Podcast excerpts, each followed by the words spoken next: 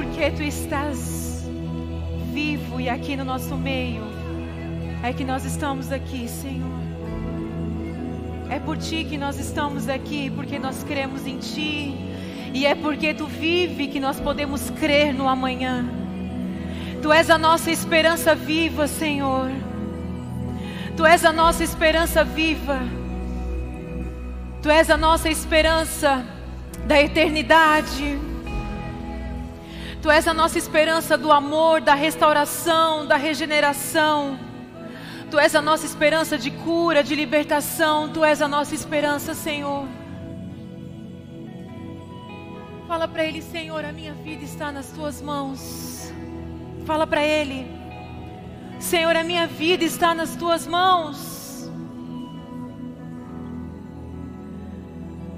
Você consegue entender, compreender quem é Jesus Cristo? E Jesus Cristo está aqui nessa noite. E é por Ele que nós cremos no amanhã. É dele que vem tudo que nós precisamos. E é sobre Ele que nós vamos conversar e vamos falar nessa noite, amém? Você pode tomar os seus assentos, o seu lugar. Você também que está na sua casa, pode deixar apagada porque a gente ainda vai cantar mais uma música. Mas essa música eu quero que você feche seus olhos e ouça ela, porque eu sei que ela vai falar o seu coração nessa noite. E o Espírito Santo de Deus está aqui. Eu sei que tem mulheres que vieram aqui como último recurso. Mas saiba que Ele é o seu primeiro e o seu último. Que importa é que Ele está aqui, Ele te trouxe até esse lugar. E que se você clamou dizendo, ah, Jesus, não tenho mais aonde procurar, você chegou no lugar certo. Ouça essa música. Porque essa certeza que nós temos que nutrir no nosso coração. Se você quiser fechar os seus olhos para ficar bem à vontade, feche. E ouça.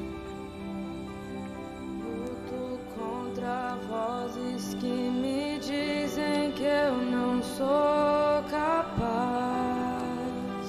Não, Senhor.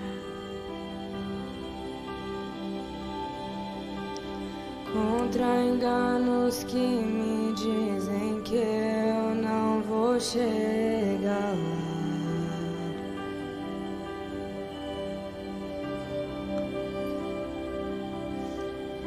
Meus altos e baixos nunca vão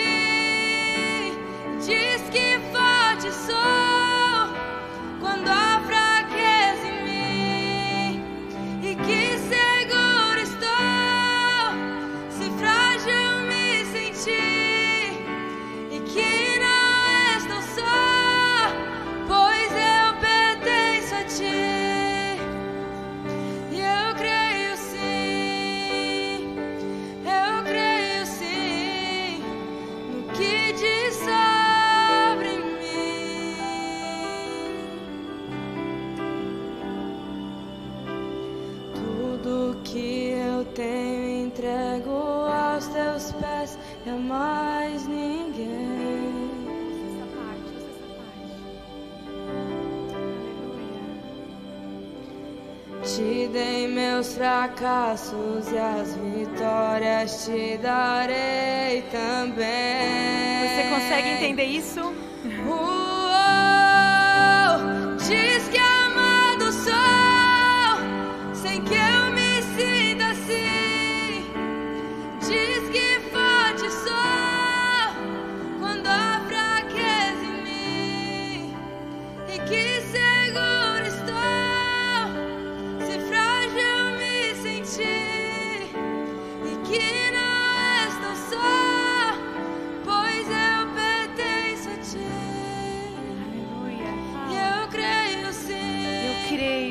Creio. Eu creio sim no que diz sobre mim. No que o Pai diz sobre você. Você consegue crer? Aleluia. Dê uma salva de palmas ao Senhor. Essa música, ela é, uma, ela é um resgate da nossa identidade, daquilo que muitas vezes nós nos esquecemos. Que o que importa não é o que dizem sobre mim, mas o que Ele diz sobre mim. Amém? Amém. Eu sinto uma glória, uma presença do Senhor muito forte nesse lugar. E uma presença de amor, de resgate. O tema do nosso Elas de hoje é como vencer os bloqueios da alma. Como vencer esses bloqueios. Essa ministração nasceu da última que eu dei aqui no Elas. Quem não veio no último pode ir lá no YouTube, tá lá. Eu falei sobre o valor que o Senhor coloca em nós. O Senhor coloca algo de valor em cada uma de nós de forma diferente. Ele nos entregou valores diferentes, como na parábola do talento. Quem sabe um ele deu cinco, outro ele deu, ele deu dois, deu um.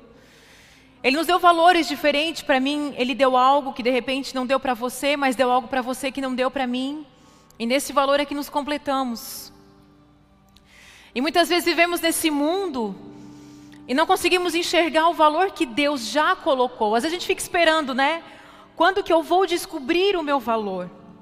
Sendo que Ele já colocou o valor dentro de você. Quando acabou a minha ministração nesse Elas, que eu falei sobre isso, fazendo um resumo bem resumido, eu sempre que terminam elas ou termina algum culto, eu recebo muitos testemunhos, assim. Geralmente é pelo Instagram. Muitas mulheres me procuram e eu fui palestrar, hoje é quinta. Quando que eu fui palestrar, Emily? Na terça? Terça. Terça-feira eu fui palestrar e fui falar para as mulheres que passaram pelo câncer, né, no, do Outubro Rosa, que passaram pelo câncer ou estavam com câncer. E aí teve um momento da palestra que eu falei que eu amava, e era bastante senhoras, né? Aí sabe quando tu olha para aquele ambiente e diz assim, meu Deus, todas elas sabem fazer pão caseiro? E na hora que eu falei isso, assim, gente, é uma, e pão caseiro é uma das coisas que eu mais. Minha mãe faz um pão caseiro que não tem igual. Mas é uma das coisas que eu mais amo é pão caseiro. E aí eu falei assim, quem, e eu falando sobre o poder de ter amigas, eu falei assim, quem aqui sabe fazer pão caseiro? Daí quase todas elas, eu, né? É uma coisa que eu nem imagino como é que se faz. Eu acho muito, eu acho assim que é uma coisa fantástica, né, o pão caseiro. E aí quando acabou, teve uma que disse assim, Cris, eu vou dar um jeito de entregar um pão caseiro para ti. Eu disse, dá que eu recebo. E depois outra falou assim, olha, eu sou do interior. E essa palestra mexeu muito comigo. Ela assim, e eu sei fazer pão caseiro. E eu disse para ela: Olha que coisa incrível, você, você sabe fazer algo que eu não sei fazer. Então tem tantas coisas valiosas na sua vida e coisas valiosas que são, às vezes, pequenas aos seus olhos. Você sabiam disso? Você sabia que de repente você que tem uma habilidade de fazer um pão caseiro, é muito fácil para você fazer um pão caseiro, mas para mim é uma coisa meio que científica fazer um pão caseiro? Então Deus deu habilidades para você que até para você é meio fácil, né? É comum. E depois dessa minha ministração do Elas, eu recebi alguns testemunhos e alguns testemunhos que eu recebi tinha algo em comum, coincidentemente algo em comum. E muitas dessas mulheres me falavam algo sobre bloqueios. Eu não consigo ver o valor que eu tenho em mim. Eu fui bloqueada, eu fui machucada e porque eu fui machucada, porque existe essa ferida, existe esse algo aberto no meu coração.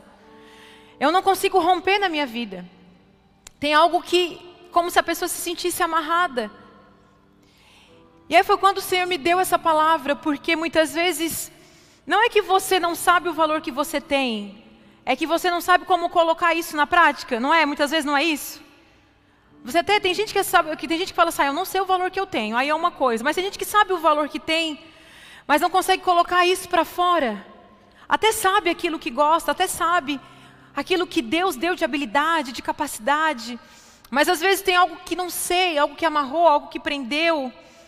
E nessa noite nós vamos falar, antes de eu falar sobre isso, eu quero, eu quero falar sobre aquele, sobre Jesus aquele que pode curar todas as coisas, aquele que pode nos salvar, aquele que pode nos restaurar. É aquele que gente, nós precisamos nos encontrar, porque às vezes a gente está procurando, eu sempre falo essa frase, quem me ouve falar, eu falo sempre essa frase.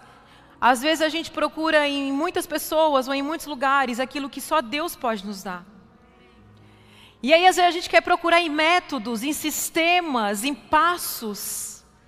E hoje está, isso está muito na moda, né? É algo da nossa geração, métodos, sistemas, passos, e a gente quer que as pessoas nos entreguem pronto as coisas, sim ou não? Muitas vezes a gente está passando uma dificuldade tão grande que a gente quer que as pessoas nos entreguem a resposta. Então a gente precisa de duas coisas na nossa vida, que é como a uva. Quando Jesus foi no casamento, ele transformou água em vinho. Isso foi milagre. Então a uva, ou acontece um milagre, ou acontece um processo. Então, quando aconteceu aquele negócio lá da água ser transformada em vinho, aquilo foi um milagre. Mas, normalmente, a u, a, o vinho para ser transformado vai ter que esmagar a uva, isso se chama processo. Então, tem momentos na nossa vida que a gente precisa de milagre, mas tem momentos na nossa vida que a gente precisa de processos. E a gente vai ter que passar por processos que a gente não quer passar. Inclusive, essa busca é algo que nós precisamos passar, pela busca do conhecimento. Eu tenho que buscar por mim mesma. Eu tenho que encontrar Jesus por mim mesma. Eu quero que muitas vezes as pessoas me entreguem algo pronto. Eu sempre falo para vocês, eu cresci no lar cristão. Eu cresci com os meus pais me instruindo a palavra, mas chegou um momento da minha vida que acontece com a gente aqui que é mãe. Você também instrui o seu filho, mas chega um momento da vida dos nossos filhos, assim como chegou um momento da minha vida, que eu tive que encontrar Jesus por conta própria. Eu tive que buscar Jesus. E foi quando eu disse, Teve um dia que o pastor, meu pai, fez um chamado e eu fui aceitar Jesus, mesmo estando na igreja. E teve um momento que eu disse, pai, eu quero me batizar, posso? Eu tinha 10 anos de idade, já era consciente. E o pai disse, pode. Mas eu tive que ter a minha busca pessoal por Jesus. Eu não podia receber algumas coisas do meu pai, não podia mais receber algumas coisas do meu pai e da minha mãe. Eu tinha que fazer o meu devocional, eu tinha que abrir a Bíblia e ler, eu tinha que orar, e eu tive que passar pelos meus processos. Algumas coisas os meus pais não poderiam mais me ajudar, e a gente que é mãe, a gente quer fazer tudo pelos nossos filhos, não é? Sim ou não, gente? O filho cai e a gente não vai lá correndo juntar ele do chão? Mas se um dia o nosso filho cair, você vai ter que deixar ele se levantar, porque ele vai ter que aprender o processo de dobrar o joelho, levantar e se erguer e começar a andar. Porque se toda vida que seu filho cai, você junta e você, o seu filho nunca vai aprender a andar. Então tem momentos que a gente vai ter que passar por esse processo. E uma das coisas que mais dói na nossa vida é o processo de transformação, é doloroso. É doloroso a gente deixar as nossas estruturas ou deixar aquilo que a gente tinha como certo, é deixar a aquilo que culturalmente eu aprendi, né, a minha, tanto a minha herança genética quanto a minha herança cultural familiar. É difícil quebrar, todas nós aqui nessa loteria genética, né, nós somos temos aí algo da nossa descendência, do nosso sangue mesmo, do nosso gene. Nós também carregamos a nossa herança cultural. Por exemplo, vou dizer uma coisa para vocês. Eu sou descendente de alemão. Então eu cresci ouvindo que alemão é grosso. Já viram isso? Sim ou não? A nossa região aqui do sul é italiano, é grosso, assim, o italiano é grosso, mas alemão é frio. O alemão é frio, o italiano é grosso, o alemão é frio, não é? Então a gente que é descendente ou de alemão ou de italiano, meio que aceita a grosseria e a frieza. Tu aceita, porque ah, é do meu sangue, né? É do meu gene. Então você vai até aquela herança cultural que a gente carrega da nossa descendência, a gente meio que aceita. Então, meio que eu era meio que fria, assim, eu tipo, ai, né, não era aquela pessoa calorosa. Eu tive que aprender, e meu marido é muito caloroso, e ele foi me ensinando isso. Mas eu tive que abrir mão, inclusive, da minha herança genética para me submeter à herança dos céus. Porque eu não queria mais usar nada. A minha cultura não é a cultura da terra, a minha cultura é a cultura dos céus. Então, até aquilo que era muito intrínseco, eu tive que mudar. Tudo aquilo que é intrínseco transcende, tudo aquilo que está muito dentro da gente vem para fora. E por isso que a gente tem que transformar não o que está fora, a gente tem que transformar o que está dentro. Por isso que às vezes a gente quer mudar o ambiente da nossa casa, a gente quer mudar o ambiente de trabalho, a gente quer mudar o que está fora, mas a gente tem que mudar o que está dentro. Até ontem eu estava vendo a. Tem um, eu não sei se é na Netflix ou na Amazon, que tem a história da Michelle Obama, a esposa do Barack Obama. Alguém já viu? Netflix? E eu estava assistindo, bem interessante, porque ela fez um livro e ela foi, foi nos Estados Unidos divulgando o livro dela. E ela vai dando palestra. E numa das palestras ela disse que ela e o marido dela, né, o presidente Obama, eles tiveram que fazer terapia de casal. E ela disse que quando ela sentou para fazer terapia de casal, ela começou a falar mal dele. E ela disse que quando acabou, que ela parou de falar, a terapeuta foi falar para ela, não para ele. Parece familiar isso, né, mulher? E aí ela disse assim: por que, que a terapeuta está falando comigo o problema é ele? E aí ela começou a rir, né? Porque ela disse: meu Deus, eu era o problema. E ela disse que falou, falou, falou. Quando ela terminou de falar, a terapeuta virou e falou para ela. Então, assim, às vezes a gente acha que a mudança que está no nosso marido, a mudança que tem que acontecer na nossa casa, a mudança que está fora, na verdade, tem que acontecer primeiro aqui dentro. Vocês conseguem entender isso? Eu quero ler uma passagem com vocês, que está em 2 Coríntios capítulo 4 e versículo 1, que diz assim, Paulo falando para essa igreja, né? Ele está falando dessa nova transição, desse novo sistema, ou dessa nova cultura que é a aliança, que é a nova aliança, né? O judaísmo vivia numa aliança antiga, no sistema mosaico das leis de Moisés. Então, quando Jesus vem, Jesus vem para trazer uma nova cultura, uma nova aliança. E a humanidade passa por esse processo muito difícil de transição. Por isso que Jesus foi morto na cruz. Vocês conseguem entender isso? Porque Jesus veio trazer uma nova, um novo sistema, e justamente porque ele veio trazer algo novo que ele foi crucificado. E junto com Jesus e seus discípulos, a maioria dos seus discípulos também foram crucificados e foram mortos. Os famosos, e até hoje, para quem não sabe, que se chama a igreja perseguida, até hoje muitos cristãos são mortos. Hoje, século 21, muitos cristãos são mortos por causa de Jesus Cristo. Ontem, só para vocês terem uma ideia, saiu aí, um monte de gente leu, que saiu aí é, na, em, alguma, em, alguns meios de comunicação que na China, por exemplo, agora foi proibido. A Apple teve que tirar o aplicativo da Bíblia. Vocês leram algo a respeito? Então, para vocês ter que realmente o sistema é, de uma sociedade ele pode interferir, não, não mexe na, na parte religiosa. Eles, a Apple teve que tirar o aplicativo da Bíblia para os chineses. Então, os chineses, a Apple lá para os chineses não pode ter aplicativo da Bíblia. Então Jesus veio trazer esse novo sistema. Então lá Paulo está explicando isso para eles. Ó. Portanto, visto que Deus, em sua misericórdia, nos deu a tarefa de ministrar nesse novo sistema, o que Paulo está dizendo. Nunca desistimos. Rejeitamos todos os atos vergonhosos e métodos dissimulados. Não procuramos enganar ninguém e nem distorcemos a palavra de Deus. Em vez disso, dizemos a verdade diante de Deus e de todos que são honestos, e que todos que são honestos sabem disso. Paulo está dizendo o seguinte: é, eu fui incumbido da tarefa de trazer esse novo sistema. E Paulo, né, vocês podem ler depois a biografia de Paulo, Paulo ele, era um perseguidor de cristão. Paulo ele era aquele, ele, ele prendia os cristãos, ele via os cristãos morrer assim no pé dele. Então, Paulo é aquele que era um perseguidor de cristão, Sabe aquela coisa que eu odeio crente? Algumas de vocês aqui já devem ter falado eu odeio crente, né? Aí eu odeio crente, tem gente que tá fazendo assim, né? Eu odeio crente agora está sentado numa igreja de crente. Tudo normal, esse era Paulo. Porque Paulo ele era muito fiel ao sistema ainda judaico. E quando ele se converte, ele tem um encontro com Jesus, aquela história de cair do cavalo, é a história de Paulo. Sabe quando a gente usa alguns termos aí populares? Ah, a pessoa caiu do cavalo, sabe, gente?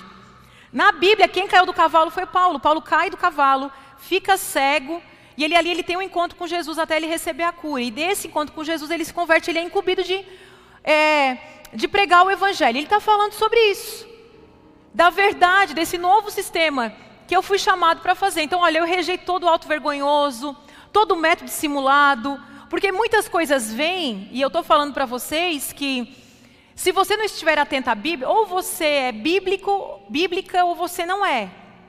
Ou você lê a Bíblia e você sabe aquilo que você crê, aquilo que você defende, ou você não é. Então Paulo está dizendo o seguinte: eu sei o que a palavra né, novo sistema está dizendo. Porque Jesus ele veio o tempo inteiro quebrar a cultura da nossa terra, a cultura da humanidade. Porque de tempos em tempos, né, a, a, a cultura está aí para levar a humanidade cada vez mais longe de Deus, desde o Éden, desde a serpente. E Paulo está dizendo assim: Eu disse a verdade diante de Deus, e de todos que são honestos sabem disso. Continua no versículo 7. Eu vou pular porque ele é grande, tá? 7 a 10 diz assim: Agora nós mesmos somos como vasos, frágeis de barro que contém esse grande tesouro. Assim fica evidente que esse grande poder ele vem de Deus e não de nós. Preste atenção nisso aqui é poderoso. De todos os lados somos pressionados por aflições, mas não esmagados. Ficamos perplexos, mas não desesperados. Somos perseguidos, mas não abandonados, somos derrubados, mas não destruídos. Pelo sofrimento, nosso corpo continua a participar da morte de Jesus, para que a vida de Jesus também se manifeste em nosso corpo. Pula ali para o último que eu vou ler com vocês, 17 e 18 diz assim: Pois essas aflições pequenas e olha que Paulo apanhou, Paulo foi preso, Paulo foi torturado, Paulo sofreu naufrágio. Paulo sofreu o que a gente não suportaria sofrer 10% pelo Evangelho. Mas Paulo sofreu tudo isso, ele fala isso de aflições pequenas e momentâneas que agora enfrentamos, produzem para nós uma glória que pesa mais que todas as angústias e durará para sempre. Portanto, não olhamos para aquilo que agora podemos ver em vez disso, fixamos o olhar naquilo que não se pode ver. Pois as coisas que agora vemos, é isso que eu quero que vocês prestem atenção. Porque as coisas que agora vemos, logo passarão, mas as que não podemos ver, durarão para sempre. Posso ouvir um amém? Amém. Vem comigo agora para a gente entender o que Paulo está querendo dizer aqui. Paulo ele está falando que ele está sendo o cara que trouxe, que estava pregando o novo sistema, que estava pregando o evangelho de Jesus Cristo. Eu creio em Jesus e eu vou pregar o evangelho, custe que custar, é mais ou menos isso que ele está querendo dizer. E ele está querendo dizer que quando nós pregamos Jesus, quando nós cremos em Jesus, quando nós estamos nesse processo de fé, nós iremos sofrer muitas aflições. Nós iremos sofrer. Ele não está dizendo que será fácil. Ele não está querendo dizer que tudo será alegria e tudo será uma benção. Ele está nos avisando que nós, volta naquele trecho que fala das aflições, ele fala: nós vamos ser afligidos, nós vamos ficar perplexos, nós seremos perseguidos, nós vamos ser derrubados, vão acontecer inúmeras coisas para te destruir. Vocês conseguem entender isso? Vão acontecer inúmeras coisas para te roubar, para roubar a bênção, para roubar a tua salvação, para tirar da presença do Senhor, para roubar a tua alegria, para roubar a tua família, para roubar tudo aquilo que, tá, que tu está sendo construído. Ele está dizendo: vai vir esse tempo, vão acontecer esse tipo de coisa com a gente. Nós temos que permanecer apesar de, mas ele disse: sabe qual é o nosso problema? E a pandemia veio para mostrar que tipo de cristão hoje existe, não só no Brasil e no mundo, porque nós, nós vimos que a pandemia não foi algo do Brasil, foi algo mundial. Mas a pandemia, e muitos pastores têm falado sobre isso, a pandemia veio para revelar algo. O cristão, ele não está preparado nem para morrer, porque ele tem medo da morte. Porque aqueles que estão com os olhos fixos na eternidade sabem que quando a gente morre, a, a nossa alma, o nosso espírito foi feito para a eternidade. Nós vamos continuar vivos. Mas os nossos olhos estão tão fixos na terra, os nossos olhos estão tão fixos nos nossos problemas, nas nossas dificuldades, nas nossas dores, nas nossas angústias, nos nossos traumas, que a gente esquece de olhar para a eternidade e ver que tudo aquilo que eu passo é pequeno diante da glória que me espera. O que está faltando para nós cristãos é a gente entender que a terra, ela é aquele lugar que nós temos que plantar para colher no céu. Só que a nossa mente é terrena demais, nós somos terrenos demais, nós somos apegados a coisas que vão acabar. E ele termina falando ali no versículo 18, ele diz assim: ah, Portanto, não olhamos para aquilo que agora podemos ver. Sabe por que, que nós sofremos demais? Porque os nossos olhos estão no lugar errado, nos lugares errados. Em vez disso, fixamos o olhar naquilo que não se pode ver. Você consegue entender isso? Pois as coisas que agora vemos, elas vão passar. Se tem uma coisa que nós temos certeza é que a morte vai chegar, ou a gente vai morrer, ou Jesus vai voltar. E se você só conhece o primeiro momento do cristianismo, qual é o primeiro momento do cristianismo? Jesus morreu na cruz. Mas quando você está ouvindo uma história, você quer ouvir a história do começo ao fim. Muitas vezes o cristão ele está tão conectado só com o começo que ele esquece do fim. Mas se a gente se esquece do fim, a gente vai ficar com o nosso coração conectado na terra. Se eu sei que Jesus morreu e ressuscitou, e eu creio porque a Bíblia fala que a nossa salvação não é por, por aquilo que fazemos, e a nossa salvação é pela fé, então essa informação pode te chocar, mas a Bíblia não fala que as pessoas boas vão ser salvas. Vocês sabiam disso? A Bíblia fala que aquele que vai ser salvo é aquele que crê em Jesus, é diferente. Você ser uma pessoa boa e você crer em Jesus. Porque quando Jesus estava na cruz, lê lá quando Jesus foi crucificado. Quem é que foi, foi salvo ali junto com Jesus? Hã? Um. Ele era um bom, uma, uma pessoa boa na terra, mas ele creu. Jesus estava ali. Do lado dele teve um que zombou e do outro lado teve um que disse: Jesus, né, olha aqui para mim. Ele era um ladrão. E Jesus disse: Hoje mesmo você estará comigo no no céu, no paraíso. E isso para nós que somos humanos e justiceiros, e de repente você estava assistindo a morte de Jesus e vendo aquele ladrão e você foi roubado por ele. A gente tem que colocar o nosso coração. Tu vai salvar ele, Jesus, porque ele foi muito mal. Mas a Bíblia fala que a ira do homem não produz a justiça de Deus. A nossa ira, a nossa raiva, não produz a justiça de Deus. A justiça de Deus é diferente da justiça do homem. Porque a nossa justiça, ela é muitas vezes vingativa. A nossa justiça é cheia de orgulho. A nossa justiça é cheia de argumentos infundados na palavra. A ira do homem não produz a justiça de Deus. Mas nessa noite você está percebendo que às vezes o seu problema ele é grande demais para você, porque os seus olhos estão demasiadamente em cima desse problema. Não é que você não deve olhar para o problema, não é que você não deve curar o problema, mas nós estamos esquecendo para olhar para olhar para onde devemos olhar. Estamos esquecendo de olhar para o céu.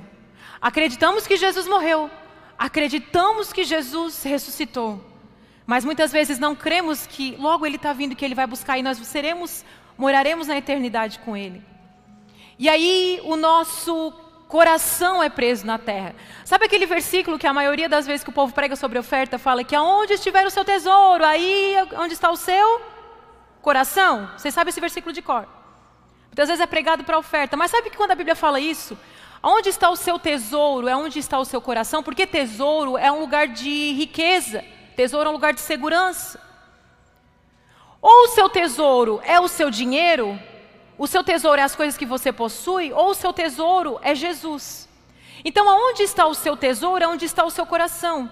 Se você for uma pessoa extremamente apegada aos seus tesouros, você não está conectado com Jesus Cristo, a sua confiança é os seus bens, a sua casa, o seu carro, o seu dinheiro.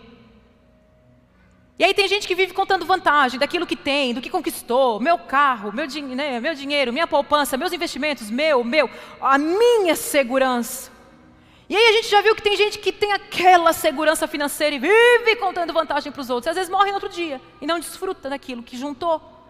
Sendo que a nossa confiança não tem que ser aquilo que a gente possui, a nossa confiança tem que ser o Senhor. Por isso que a Bíblia é muito clara que ele diz: aonde estiver o seu tesouro é onde está o seu coração. E quando ele vai falar lá para o jovem rico, o jovem rico pergunta, ele fala assim: Senhor, eu te sirvo, eu cumpro todos os mandamentos, mas o que então que eu preciso fazer? Esse é um discurso nosso, Senhor, eu venho à igreja, eu cumpro os mandamentos, eu sou uma boa pessoa, Mas o que mais que eu tenho que fazer? Jesus olha para ele, vende todos os seus bens e doa aos, aos pobres. E aí ele fala: Não, não, Senhor, isso aí não. Sabe, os nossos níveis de renúncia, eles determinam o nosso nível de entrega. Sabe, queridos, eu posso falar sobre renúncia para vocês. Quando nós assumimos o pastoreio da igreja, eu sei o que eu renunciei, eu e a minha casa. Renunciamos segurança, renunciamos salário, renunciamos financeiro, renunciei estabilidade, renunciei sonho de casa, eu renunciei muita coisa. E essa renúncia, ela me levou a chorar uma semana sem parar. Eu já contei isso inúmeras vezes para vocês. Porque foi uma semana que eu tive que trabalhar a minha confiança no Senhor.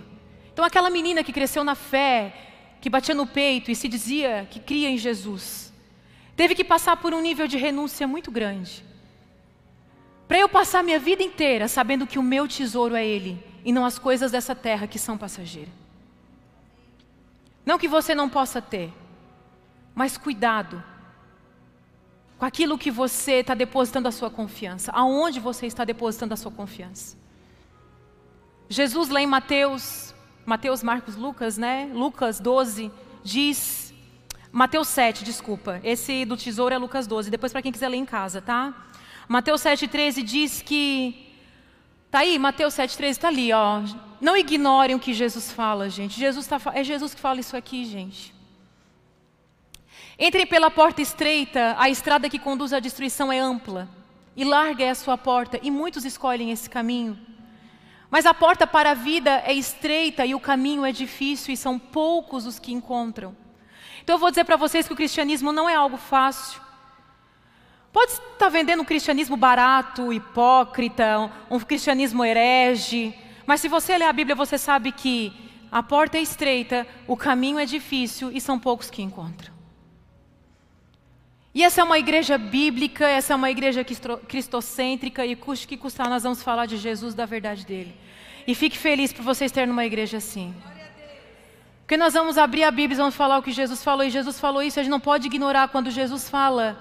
A porta é estreita e o caminho é difícil, e são poucos os que encontram, porque o cristianismo não é algo fácil. É algo fácil, irmãos? Não é. A gente tem que renunciar ao pecado, a gente tem que renunciar aos nossos desejos. Tem momentos da minha vida que eu não queria perdoar, que eu queria odiar e odiar, eu queria fazer justiça. Tinha momentos na minha vida que eu queria fazer justiça com as minhas próprias mãos.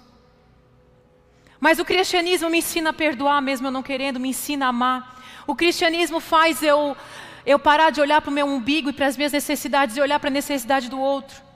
Aí eu dividir o que eu tenho. Aí eu passar a minha vida com um propósito, e o meu propósito não é, é você é, você pode, você não sei o quê. Não, é dividir, é dar, é ajudar. Esse é o papel do cristão e Jesus nunca disse que seria fácil. Mas Ele está dizendo para nós: olhe para a eternidade, porque lá é o nosso lugar. Hoje eu estava conversando com meu cunhado, meu cunhado é advogado, pastor Batista aqui na cidade, a igreja da Igreja Conectar aqui da cidade.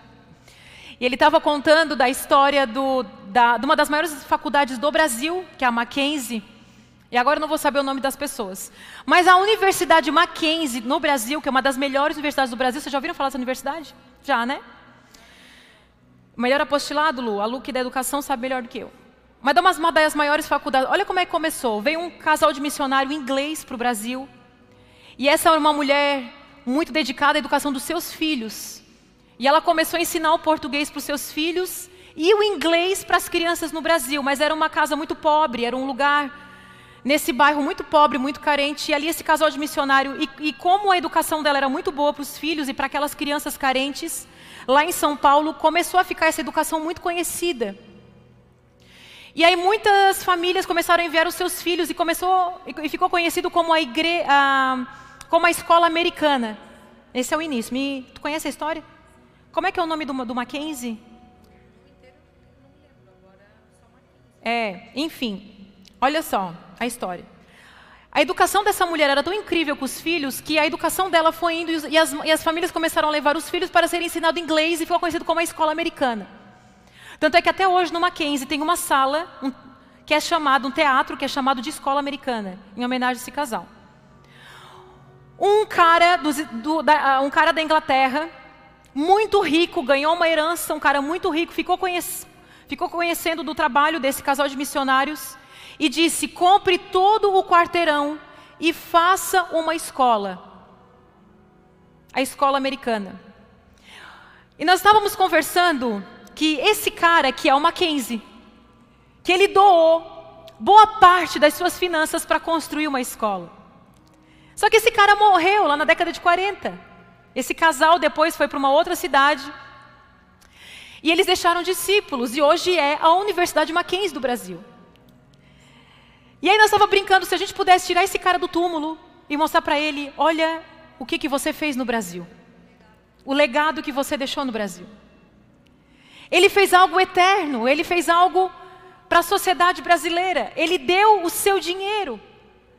Ele quis que essa educação americana cristã, porque o Mackenzie é uma universidade cristã, crescesse só que o cara não sabia a proporção que isso tomaria até a nossa geração. Nós estamos desfrutando algo, o Brasil está desfrutando algo, e a educação cristã está desfrutando de algo que um Mackenzie, há quase 100 anos atrás, 120 anos atrás, se eu não me engano, 130, alguns, ele investiu.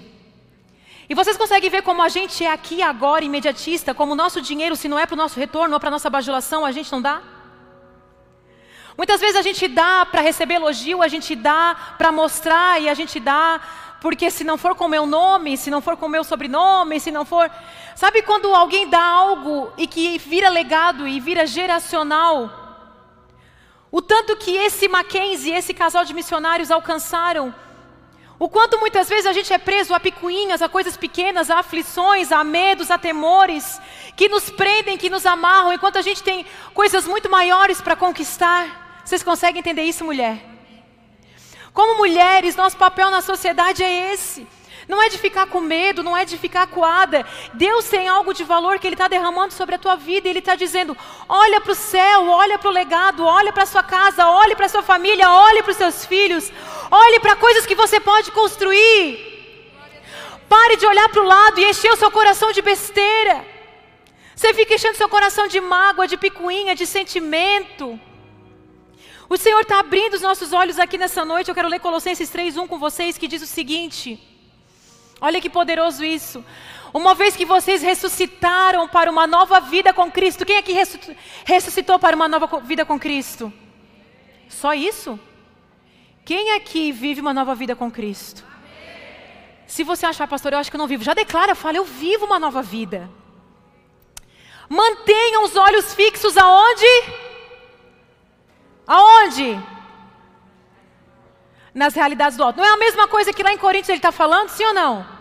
De novo, não é para a gente manter os nossos olhos fixos na realidade do alto? Na eternidade, no céu? Onde Cristo está sentado no lugar de honra à direita de Deus. Pensem nas coisas do alto e não nas coisas da terra. De novo. Pensem nas coisas do alto e não nas coisas da terra. Pois vocês morreram para esta vida e agora a sua verdadeira vida está escondida com Cristo em Deus. E quando Cristo, que é a sua vida, for revelado ao mundo inteiro, vocês participarão da sua glória. Portanto, façam morrer as coisas pecaminosas e terrenas que estão dentro de vocês. Fiquem longe da imoralidade sexual, da impureza, da paixão sensual, dos desejos maus, da ganância que é a idolatria. Sabia que ganância é, uma, é idolatria no nosso coração? A gente acha que idolatria é um monte de coisa, né, irmãs? Ganância é uma idolatria. É por causa desses pecados que vem a ira de Deus. Vocês costumavam praticá-las quando sua vida ainda fazia parte deste mundo, mas agora é o momento de se livrarem da ira, da raiva, da maldade, da maledicência, da linguagem obscena. Não mintam uns aos outros, pois vocês se despiram de sua antiga natureza e de todas as suas práticas perversas. Revistam-se de nova, da nova natureza e sejam renovados à medida que aprendem a conhecer seu Criador e se tornem semelhantes a Ele. Vocês conseguem entender o poder dessa palavra? Acabou, né? É o 10? Ele está falando o seguinte para a gente: pensem nas coisas do alto e não nas coisas da terra. Fique longe do pecado. Revistam-se, eu botei isso aí, não? Revistam-se da nova natureza e aprendam a conhecer seu Criador. Eu termino com isso aqui, gente. Aprendam a conhecer seu Criador e se tornam semelhante a Ele. Olha só, aprendam a conhecer. Sabe qual é o nosso problema? É que a gente não conhece Ele. Vocês sabiam disso? A gente está cobrando das pessoas algo que é nosso. Sabe quando eu estou falando de você desbloquear Sabe, tudo aquilo que prende a sua alma. Sabe o que, que prende a nossa alma? Sabe o que, que a gente hoje a gente tem que abrir a gaveta do nosso coração, porque a gente tem coisas escondidas dentro do nosso coração. São as gavetas escondidas dentro do nosso coração. E a gente tem que tirar dentro do nosso coração o pecado, o medo, o passado, a vergonha, a culpa. A gente está preso a coisas que o Senhor falou, eu já te libertei. Você tem, você tem pecado, eu já te perdoei. Você tem culpa, você carrega uma culpa porque você fez algo. Sabe, pega essa frase, grava essa frase para vocês, tá? Deixa essa frase escrita ali, que ela tá assim, ó. Para ser transformado, você precisa se arrepender e não se explicar. Grave essa frase no seu coração. Grave essa frase. Para a gente ser transformado, a gente não precisa se explicar o que a gente precisa se arrepender. Você está com pecado na sua vida, por que, que você está carregando essa dor há tanto tempo? Se arrependa. Tem culpa no seu coração? Confessa, Tiago fala, confessa para ser curado. Gente, se tem uma coisa que eu aprendi na minha vida, e de repente a experiência fez isso comigo, eu confesso aquilo que está preso. Porque às vezes eu começo a pensar algumas coisas que não é para mim pensar. Às vezes eu estou desanimada, às vezes eu estou fraca. Tudo isso que você sente, eu sinto. Fraca, desanimada, cansada. Tem coisas que me confrontam, que machuca, que dói, porque eu era muito estruturada em alguma coisa. E ao invés de me explicar o que, que eu faço, eu confesso, eu me arrependo. Porque quando você quer vencer os bloqueios da sua alma, o que você tem que colocar é para fora. Você vai morrer com aquilo guardado dentro de você. Mas quando você já pensou algo você já pensou algo assim muito. E quando você conversou com alguém, tudo aquilo que você pensava, ele foi meio que botando lugar? Já aconteceu isso com vocês? Já pensou assim, ah, aquela pessoa não gosta de mim? E aí você foi conversar com a pessoa e de repente você viu, ah, eu criei um monstro na minha cabeça que não existia? Sabe quando você ouve uma palavra e você pega daquela palavra e você constrói uma montanha com aquela palavra e nem era tudo aquilo? E eu não sei vocês, mulheres, mas eu tenho mulher, né? A mulher às vezes ela tem aquele hábito de a gente construir uma coisa maior do que é. A mulher, ela gosta da novela mexicana, né? A Maria do Bairro, essas coisas. Às vezes a gente gosta de um barraco que não precisava. Mulher. Mas sempre falo pro meu marido, pelo menos a mulher coloca para fora. Né? Mulher morre menos do coração, porque ela coloca as coisas para fora. E tem que colocar. Abre hoje as gavetas do teu coração tudo que eu falei até agora, eu falei sobre Jesus. Eu falei para vocês até agora: tire os olhos daquilo que está te matando e olhe para o alto, que é a tua salvação, que é a tua esperança. Por que, que você anda angustiada? Por que, que você por que, que te falaram que você é feia e você carrega essa palavra até hoje no teu coração? Se quem está dizendo ao seu respeito é Jesus, não é a pessoa. Você está sendo definida por uma palavra. Por que, que aquele homem que traiu você e disse que você não merecia ser amada, você carrega aquela traição até hoje? Deus disse: Eu te amei, aquela traição não vai te definir. E você é amada, apesar de um homem não, não, não ter conseguido te amar, eu, Senhor, eu te amo. Então vamos lá, vamos tirar essa dor do seu coração e vamos ver aonde você pode se descobrir, aonde você pode ser reconstruída. Cris, mas a minha mãe não me amava, o meu pai não me amava, ok.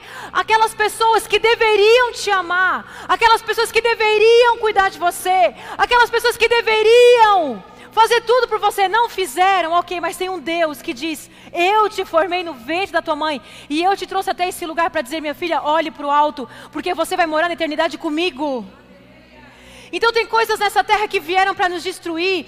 E Paulo está falando, sim, nós vamos sofrer aflições, nós vamos ser perseguidos, nós vamos ficar perplexos, nós vamos sofrer. Mas tudo isso não é para te destruir. Eu entendi na minha vida que eu sofri já muitas dores e ainda vou sofrer muitas dores. E todas essas dores elas não vieram para me parar, mas elas vieram para me ensinar. Então tudo aquilo que hoje está bloqueando seu coração, você carrega vergonha. Eu sei que tem mulheres aqui que têm vergonha. Eu já conversei com muitas mulheres de todos os níveis que vocês imaginam. Sabe que tem mulher que não consegue seguir porque fez algo que atormenta, que atormenta a mente, que atormenta a mente. Tem gente aqui que aquela pessoa não sai da sua cabeça.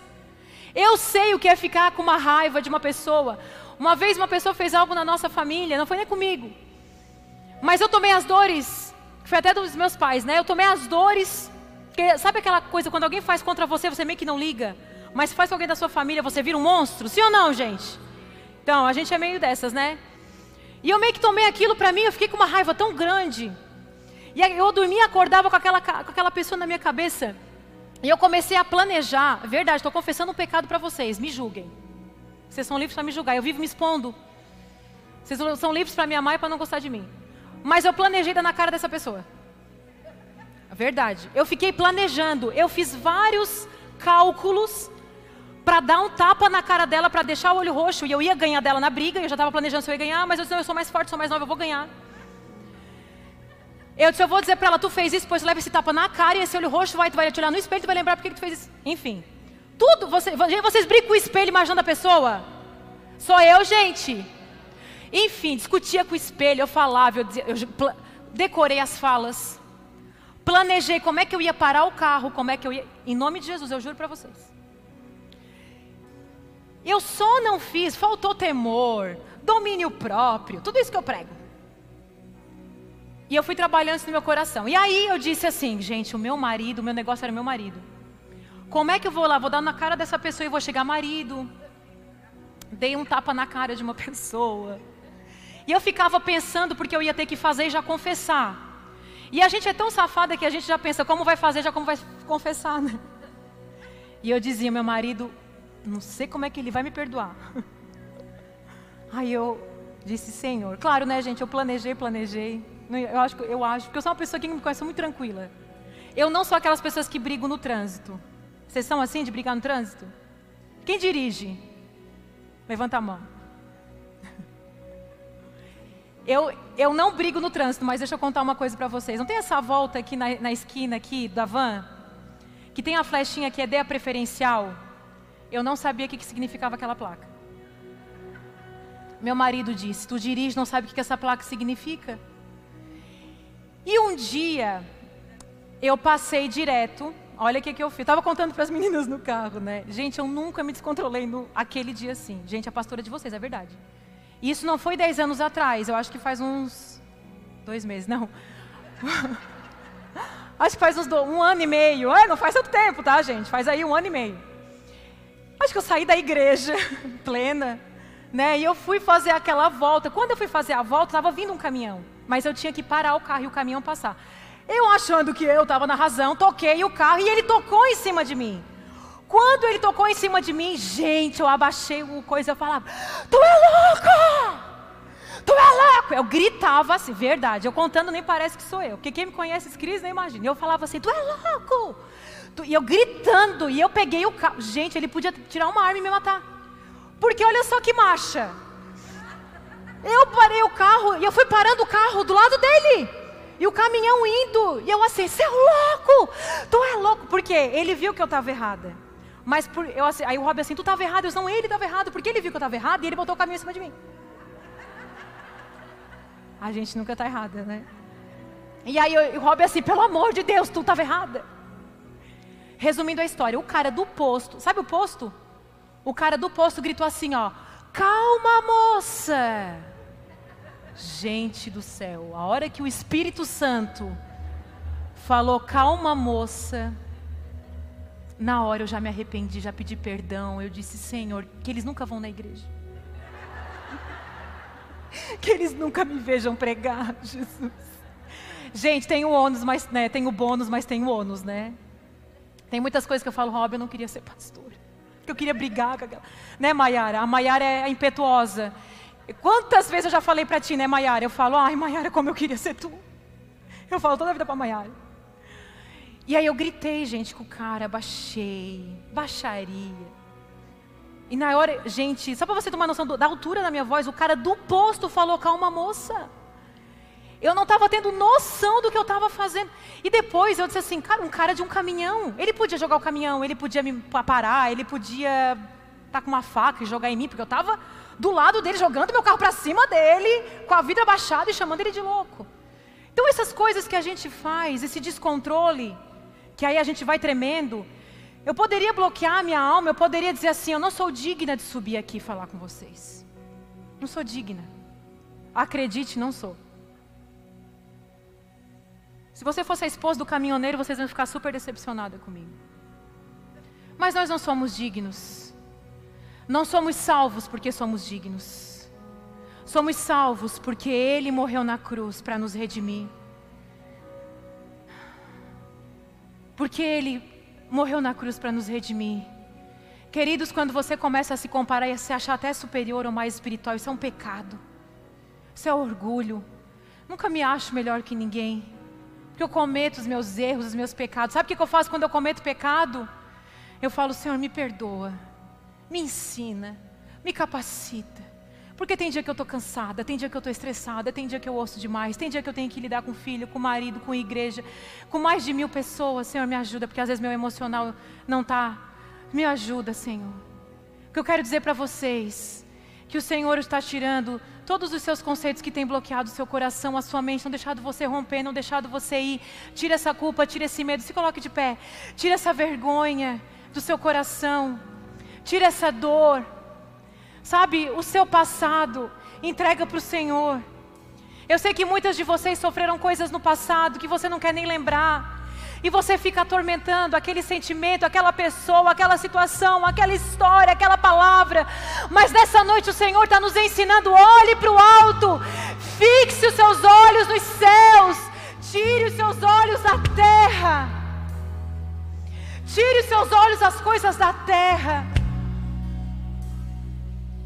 Nós queremos da terra, nós queremos extrair da terra aquilo que só os céus podem nos dar. Você consegue entender o que eu estou querendo dizer para você nessa noite? Olhe para Jesus, porque só Ele pode dar coisas que você está querendo que a terra te dê, que pessoas te dê. Às vezes a gente quer palavra de afirmação, às vezes a gente quer um amor que vem, vem dele, que vai vir dele, essa construção de identidade. A Paulo fala, ele diz assim: Ei, nós somos vasos de barro frágeis. Nós somos vasos de barro e nós somos frágeis. E aí depois Paulo vai dizer que você quer ser forte, você quer ser poderosa, mas justamente é na nossa fraqueza que o nome do Senhor é glorificado. É quando a gente expõe a nossa fraqueza, é quando a gente fala: hoje eu estou cansado, hoje eu estou desanimada, eu estou magoada, eu estou com inveja, eu me comparo. Eu não consigo me encontrar. Aquela pessoa eu odeio, aquela pessoa. Quando a gente abre as gavetas do nosso coração, e a gente expõe, Deus é glorificado nas nossas fraquezas, não na nossa perfeição. Às vezes a gente quer expor para os outros a nossa beleza, mas Jesus está vendo a nossa podridão, porque Ele conhece o que tem aqui dentro, Ele sabe os nossos pensamentos, Ele sabe quando você coloca a sua cabeça no travesseiro, quais são os pensamentos que vêm na sua mente. De repente, mulheres aqui, tem pensamento suicida, está desistindo da vida porque alguém roubou a sua vida, alguém roubou a sua alegria, alguém disse que você não tem valor. Mas hoje Deus está te trazendo a vida.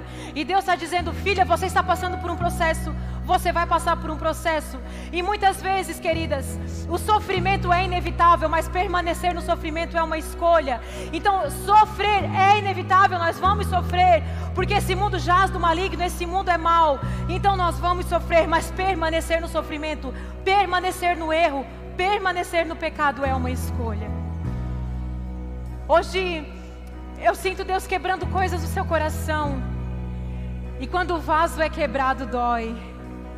Mas Ele é especialista de pegar esse vaso, de destruir e fazer um novo, um novo vaso. Eu sempre canto para vocês aquela música, né?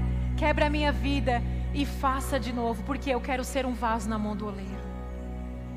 E aí ele fala: vocês são vasos de barro e frágeis, mas existe um grande tesouro dentro de vocês. Vocês sabiam disso? Agora a gente está meio que já todo mundo meio que vacinado. Olha para a irmã que está ao teu lado e fala assim: existe um grande tesouro dentro de você. Você sabia disso? Você consegue ter aquele carinho com a pessoa que está do teu lado? Se quiser abraçar, abraça. Tem mulher que já está chorando, se quiser já ficar chorando e abraçada na sua amiga, fica, hoje é o dia. Você não é fraca quando chora, porque chora, as lágrimas é uma das formas da gente lavar a alma. Chora quando precisar, expõe quando precisar. Vamos louvar o Senhor, vamos declarar essa música. Não há nada. Aleluia. Você que está aí na sua casa. Melhor, não há nada. Nada, nada, nada. Melhor, Não há nada. Comece a declarar. Nada melhor que meu Deus está quebrando barreiras no seu coração aqui nessa noite. Deus está quebrando barreiras no seu coração. Você tinha algumas coisas bloqueadas, só que hoje você sabe que Jesus veio. O Rei está aqui, o Rei está aqui. Aleluia!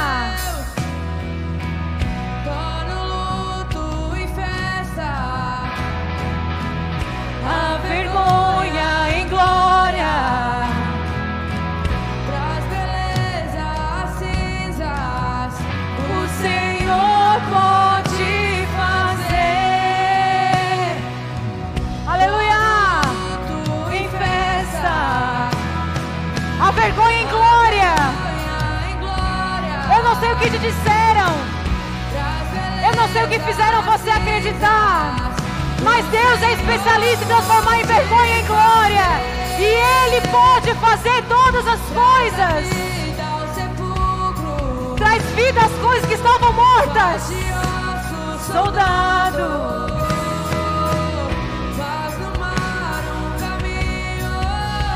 O Senhor pode.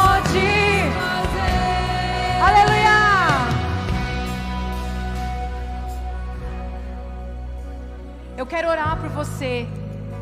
Quero orar por você nessa noite. Eu quero que você venha aqui à frente.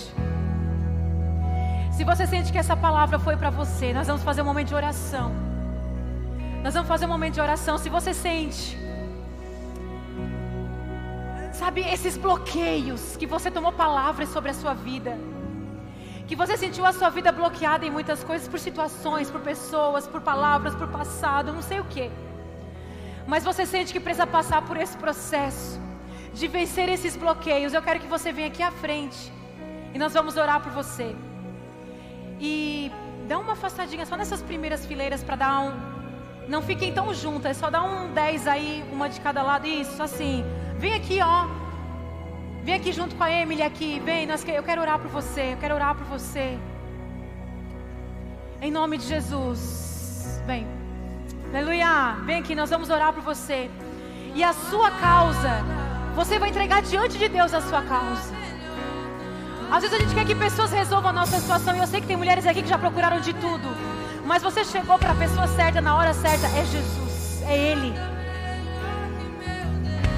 É Ele. É Ele que cura. É Ele que salva. É Ele que restaura. Aquele que ressuscita mortos pode fazer qualquer coisa. E nós temos que crer em milagres, porque Ele é um Deus de milagre. Ele é aquele que transforma água em vinho. Ele é aquele que fala tempestade para. Ele é aquele que fala morto ressuscita. Ele é aquele que fala paralítico anda. Ele pode curar as suas dores físicas como as suas dores emocionais. E as líderes, Ângela, Samanta, quem é líder, pastora, pastoras, Amanda, coloquem a mão e vão orando e vão declarando cura. Mulheres estão sendo libertas aqui. O Senhor está vendo seu coração. O Senhor está vendo a simplicidade do seu coração. O Senhor, o Senhor pode fazer. Nós vamos declarar, porque ele é o Senhor das nossas causas que o homem não pode resolver. Aleluia. Faz o mar um caminho. O Senhor, Ele pode fazer, Ele pode fazer.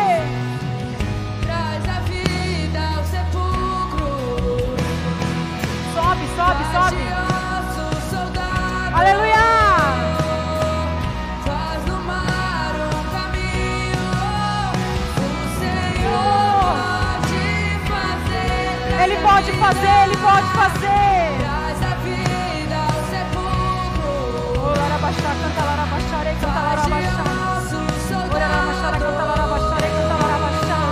Faz Elema, uma canta larabachá, canta larabachá.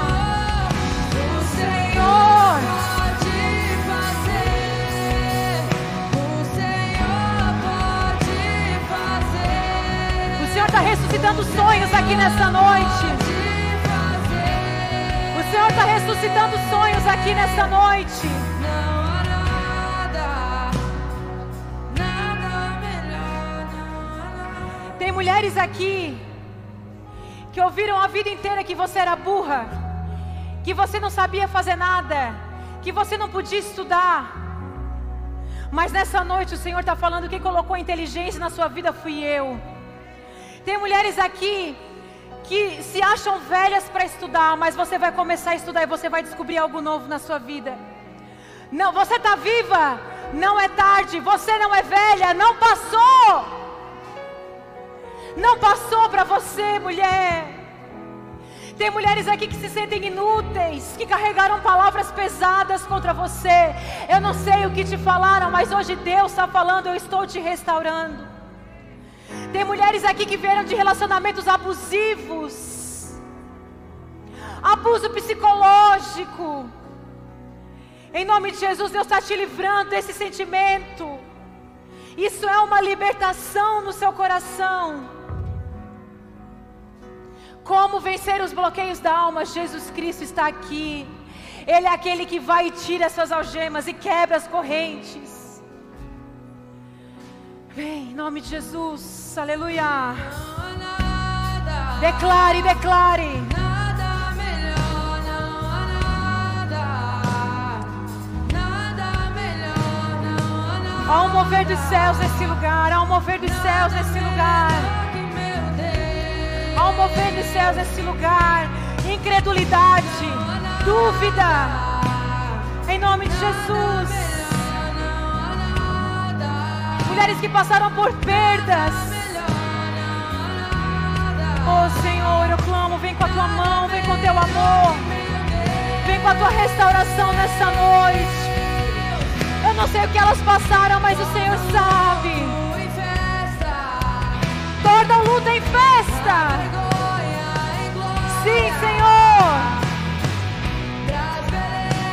As cinzas, o Senhor.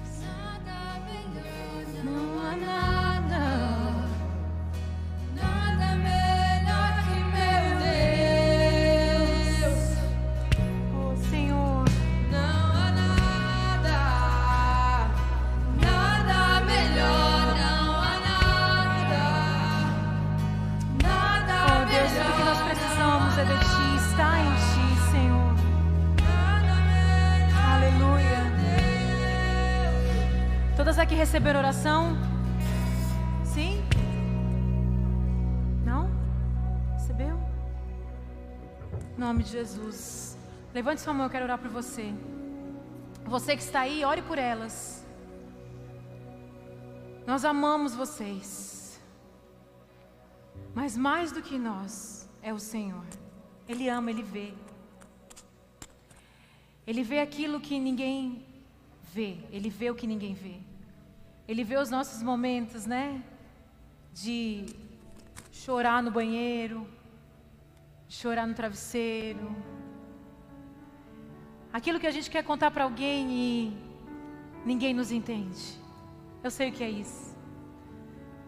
Eu sei que já teve dias que eu tentei achar alguém só para entender o que eu estava querendo dizer e ninguém me entendia. E eu tentei conversar com várias pessoas e ninguém me trazia uma resposta, um ombro, uma palavra. E aí às vezes a gente vai para o nosso último recurso que é Jesus e lá a gente sente a paz, aquela paz que excede o entendimento. É quando a gente está passando por uma luta tão grande e aí você pensa, eu deveria estar sofrendo mais, mas você sente uma paz que aí você não consegue explicar, e essa paz é o Espírito Santo.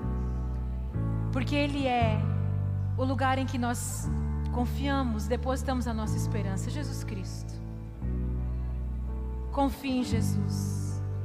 Como diz o apóstolo Paulo ali em Colossenses, é, aprenda a conhecer o seu Criador. Aprenda a conhecer o seu Criador, aquele que te criou. O que está faltando para nós é conhecer o nosso Criador e os segredos que está nele, só nele, porque nele Jesus é o nosso idem. A palavra identidade, ela vem de idem. Nós não construímos uma identidade sem um idem. Jesus é o nosso idem, Jesus é o nosso como. Jesus é o nosso. Vem aqui, Pamela. Pamela é Jesus, né? Então, assim, Pamela é Jesus, então Jesus é o meu idem, é como.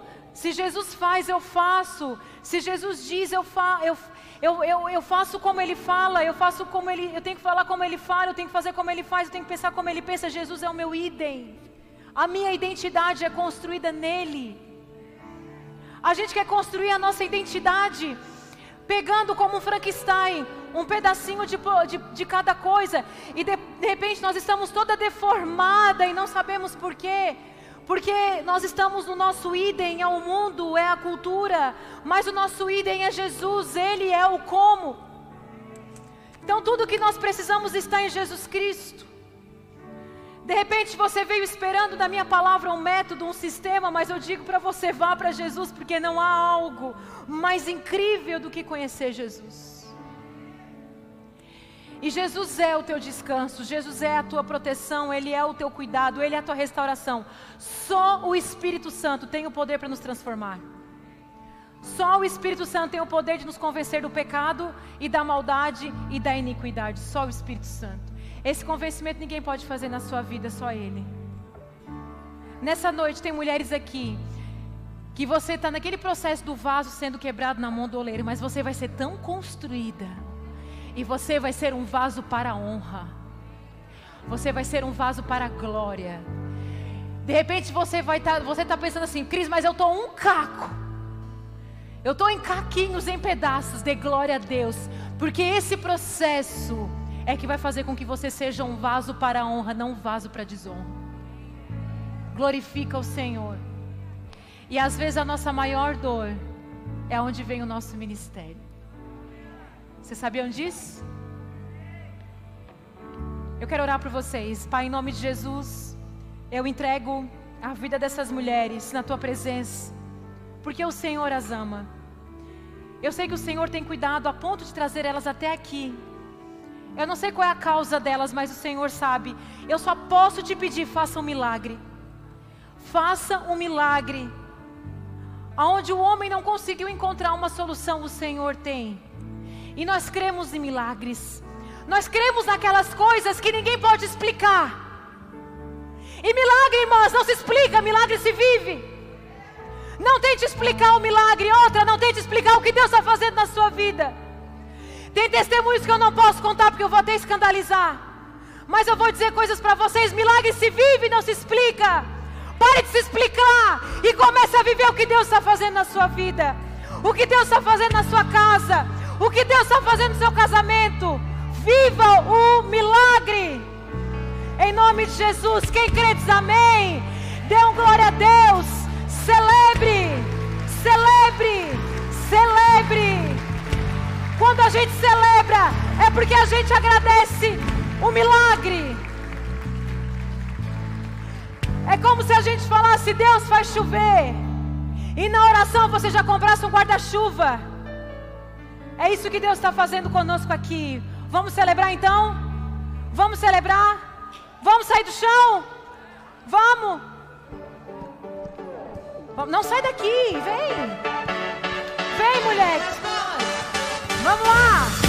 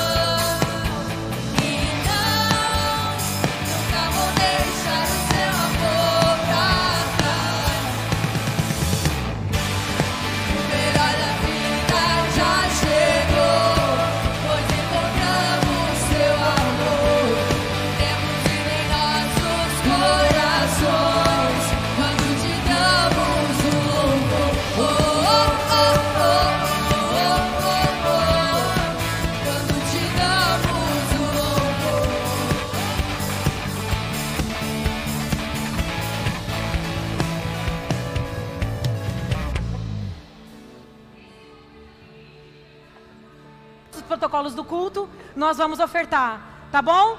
Continue cantando, alegria, a sua oferta é de gratidão e de alegria.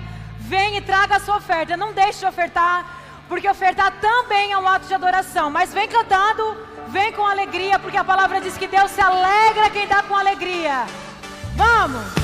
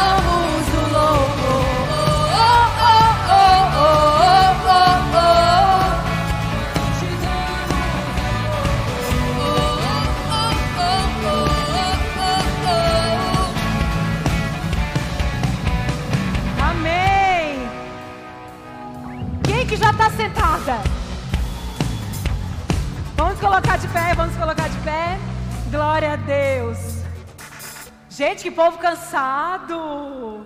Não aguenta uma musiquinha, tá assim, ai, dor nas costas. Glória a Deus. Gente, eu quero falar. E aí vem um recadinho aqui top, ó. Pastora Cris, 10%. Tô igual aquelas blogueiras aqui dando desconto. Meu, como é que é meu código? Gente, olha só. Verdade, eu separei três livros para falar com vocês Mas eu vou falar de dois porque eu quero que vocês compram dois, tá? Eu gosto mais. Ó, esse aqui, eu li esse livro quando eu tinha 18 anos de idade. Glória a Deus porque eu li esse livro, que ele foi um divisor de águas na minha vida. Esse é um livro que eu peço para ter na livraria, porque é o livro de J.J. Jakes, um, um pastor americano poderosíssimo. É um livro, não sei quem já leu esse livro aqui. Mari, vocês podem, Lu, pode confirmar comigo? A Dama, Seu Amado e Seu Senhor. Por que, que a gente fala sobre literatura para vocês? São livros que eu leio, eu peço para vocês, para ajudar vocês em conhecer mais o Senhor. Esse livro vai falar de si, do seu coração, vai falar do Senhor, do seu relacionamento com Deus. e do seu amado. Não é um livro para mulheres casadas somente. Eu li esse livro quando solteira. Tem solteira aqui?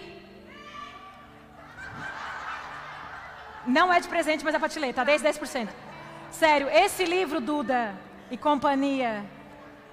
Senhor, dê um namorado para Duda. Quem crê diz amém. Amém. Em nome de Jesus. Peraí, peraí. Está preparada para namorar? Então pode vir, Senhor. Pode vir que ela está preparada. E esse aqui, gente. Quem tem esse devocional aqui? Eu pago a Lu para ela fazer isso todo culto, tá? Café com Deus Pai. Vou dizer uma coisa para vocês. Quem aqui não tem o hábito da leitura? Ah, eu não consigo ler, não gosto muito de ler, essas coisas. Compra um devocional e deixa lá, deixa lá, na sua bancada de trabalho, na sua cabeceira. Quando você está meio que sem fazer nada, sai do celular em nome de Jesus, sai do Instagram, fica sofrendo para o Instagram, vai para o devocional. Você vai abrir o devocional, é uma página. Você vai conhecer muito de Deus lendo devocional. Então, devocional, todo mundo tem que ter. Eu tenho, gente, vários devocionais, porque o devocional eu vou lá, abro. Não é, não é uma história que eu tenho que ler, né? Abre uma página, lê então esse devocional. E outra. Xê, alguém estava. E assim, é um que eu dou muito de presente. Tá chegando o Natal? Para que comprar o chocolate da Cacá Show que dá cárie, né, Suzana? Que dá cárie e engorda come chocolate, depois vai lá fazer drenagem, aí paga na massagem. Então, compra o livro que é mais, que é melhor. Amém. Vamos levantar a nossa mão para o alto, agradecer a Deus. Gente, olha só, outubro, novembro, dezembro. Nós estamos acabando o nosso Elas de 2021. Só que assim, ó, novembro tem que estar tá mais e dezembro nós temos que estar tá com essa igreja lotada. Senão eu não venho 2022 com elas. ah, eu estou ameaçando, hein? Vamos fazer uma força, todo mundo em novembro trazer mais uma? Bate aqui então. Trazer uma amiga, a irmã, a tia, a vizinha, se tiver cachorro atrás também. Para a gente encher a igreja de mulher, fazer um movimento de mulher. Você quer transformar a vida da mulher? Traga para o lugar, transforma a vida da mulher, horas.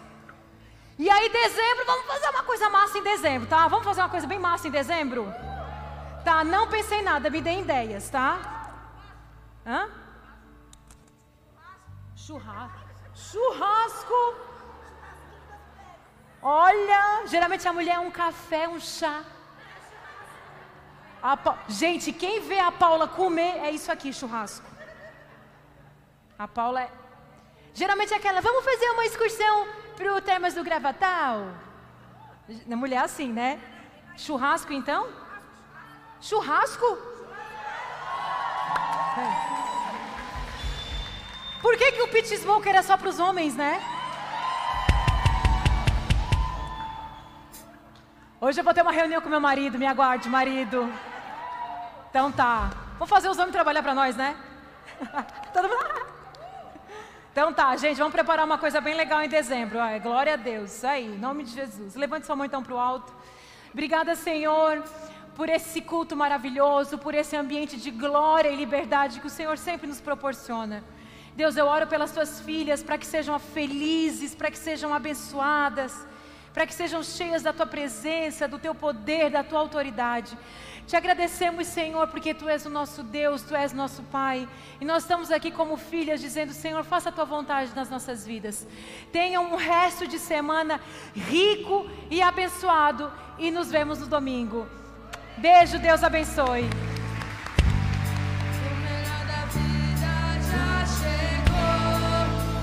people